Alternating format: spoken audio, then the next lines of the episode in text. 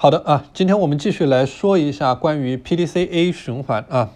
然后我们讲到了反思的问题，反思的问题啊，反思啊就是去反思你的计划和执行出现了偏差，是你的计划不够落地吗？比如说你没有能力去完成这件事情，但是你又给自己定了一个很高的标准，导致了你的整个项目的失败，还是说你就是因为懒啊，你不愿意去做？你实际上是有能力去把这件事情做成的，但是因为你各种各样的原因啊，然后你没有去把这件事情做成啊，所以说这个时候就要去进行反思，我究竟是在哪一个环节出现了什么样的问题，根本原因是什么？这时候呢就要去打。破砂锅问到底啊，去想清楚我自己出现了这个问题根本的原因是什么，也就是我们说到的根因分析啊。所以说这一个反思这一个环节啊，也是我们整个时间管理的动力系统啊，动力系统啊，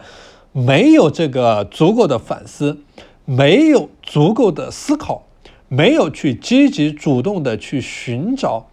你出错的点啊。这个时候呢，你就会出现一个非常大的问题啊，就是说你没有足够的动力，或者说你没有足够的驱动力去驱使着你做某一件事情啊。所以说这个就是我们讲到的啊，你一定要做好你的根因分析啊，去反思出啊你的行为和你的计划出现偏差的根本原因是什么啊。最后呢，还有一个这个 action 纠偏的环节啊，纠偏的环节啊。这个纠偏的环节也非常的好理解啊，就是说，当你的计划和你的执行出现了偏差之后啊，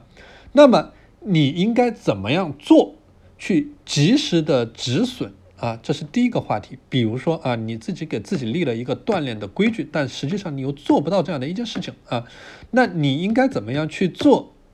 才能够及时的止损呢？啊，比如说你以前给自己规定的，我每天锻炼五天，但实际上我只锻炼了一天啊。那接下来下一周你应该怎么做？这是你第一个需要思考的问题。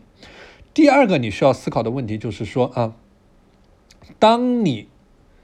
当你这个出现了问题之后，你怎么样去建立对应的预防措施啊，去保证你不再出类似的问题啊？比如说你这周锻炼没有锻炼到位，你下周锻炼到位了啊，你下下周。准备怎么样去做，